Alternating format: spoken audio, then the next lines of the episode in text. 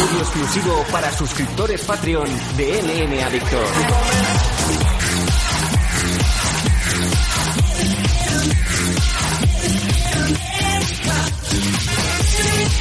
Hola, hola, hola, ¿qué tal? ¿Cómo estáis amigos? ¿Cómo estáis MM Adictos? Ya venimos con el programa de Entre Semana, ese programa exclusivo que os solemos traer con las previas de los próximos eventos, eventos que se vienen este próximo fin de semana.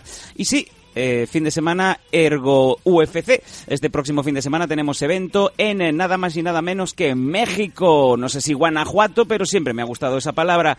Nathan, ¿cómo estamos? Bueno, la verdad es que el, evento de, de este año en México no es demasiado bueno que digamos, la verdad. Hemos echado un vistazo, estuve ya mirando ayer a ver qué, qué había, qué cosas se podían comentar y yo creo que el dato mm, que voy a decir a continuación es bastante evidente los problemas que hay con esta CAR, ¿no? De los 24 luchadores que hay en la CAR presente, hay 15 de ellos, 14, 15 más o menos, creo que eran 15 en total, eh, que vienen con una derrota. Joder. De los 24, o sea, eso es más de la mitad de los participantes de la CAR.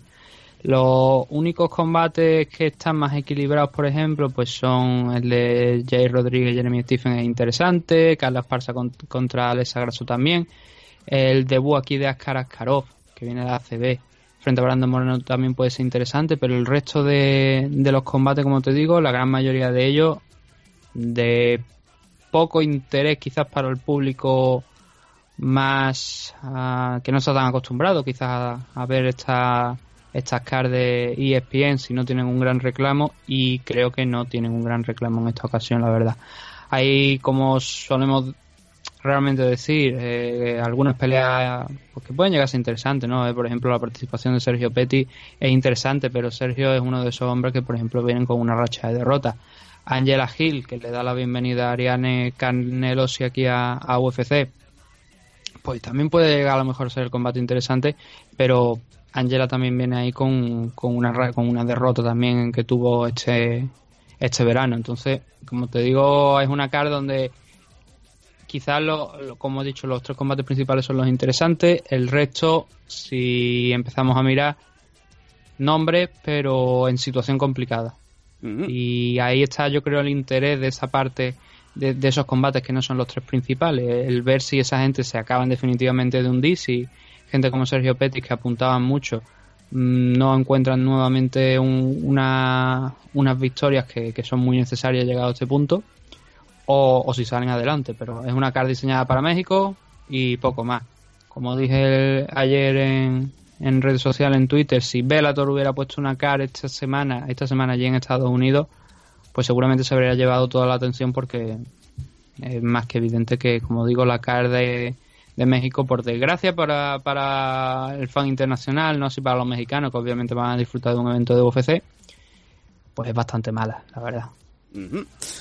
Pues vamos a ir de cabeza, vamos a enterarnos qué es lo que nos depara esta, esta CAR, este UFC Fight Night que se celebra en México, en la ciudad, en la capital, en México City, y que se, también se subtitula Jay Rodríguez versus Jeremy Stephens. Creo que es uno de los combates más interesantes. Vamos a, así te parece, a empezar por la preliminary. Vamos a leer eh, la CAR completa de, de, las peleas preliminares y vamos a detenernos allá donde, donde consideres.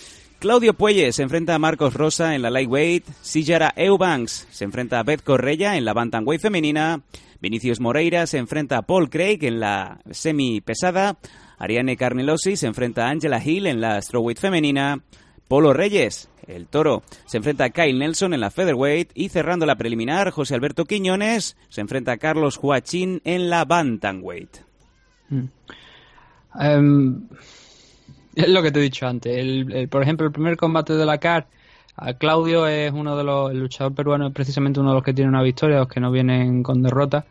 Pero su rival, el brasileño Marcos Mariano, viene de perder con Lando Banata.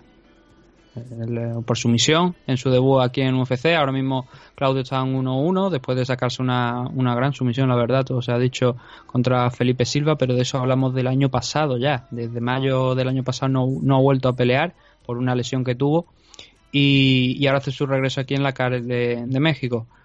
Mm, si seguimos subiendo, por e, quizá el de Claudio Puelle contra Marco Mariano no le dice a la gente la verdad nada.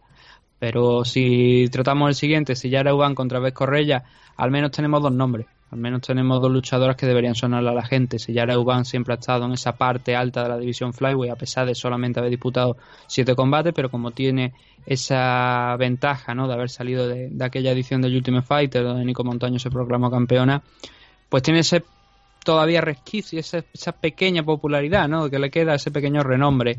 Viene de perder precisamente también contra Irene, no, contra Aspen Ladd, perdón, y Ves Correia sí que viene también de derrota frente a Irene Aldana, que está más arriba en esta, en esta car.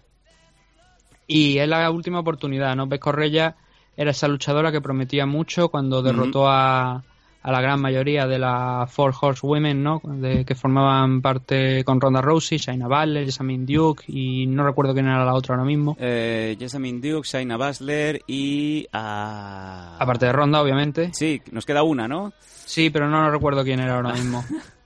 Eh, eh, probable, a ver, eh, voy a decir una burrada, pero probablemente no fuera tampoco demasiado de esto porque si no lo recuerdo, no recuerdo nada de esa, de esa cuarta integrante, pues tampoco es que, la verdad. Pero bueno, luego cuando llegó, como digo, contra, contra Ronda fue donde se pegó aquel talegazo, ¿no? Porque prometía mucho, prometía que le iba a arrancar la cabeza, le dijo que no llorara al día siguiente y la que acabó llorando prácticamente fue ella. Ya tengo, ya tengo el nombre, Marina Shafir. Marina Shafir, pues no, a esa no llegó a enfrentarse a eh, Vescorrella, pero a partir de ahí empezó a perder. Lo único que ha hecho en cuatro años ha sido una victoria contra Jessica Ay, pero está en un 1-4-1, porque además tiene un empate también.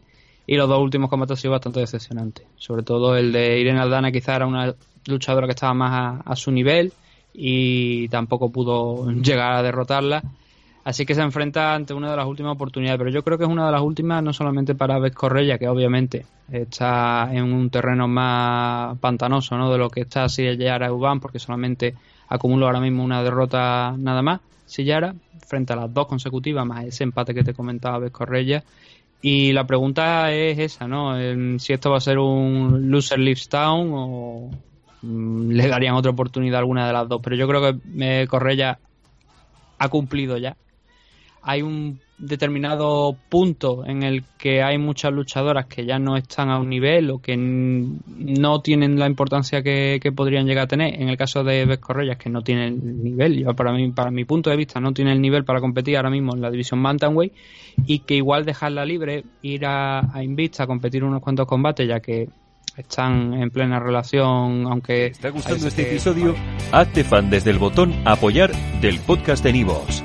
Elige tu aportación y podrás escuchar este y el resto de sus episodios extra. Además, ayudarás a su productor a seguir creando contenido con la misma pasión y dedicación.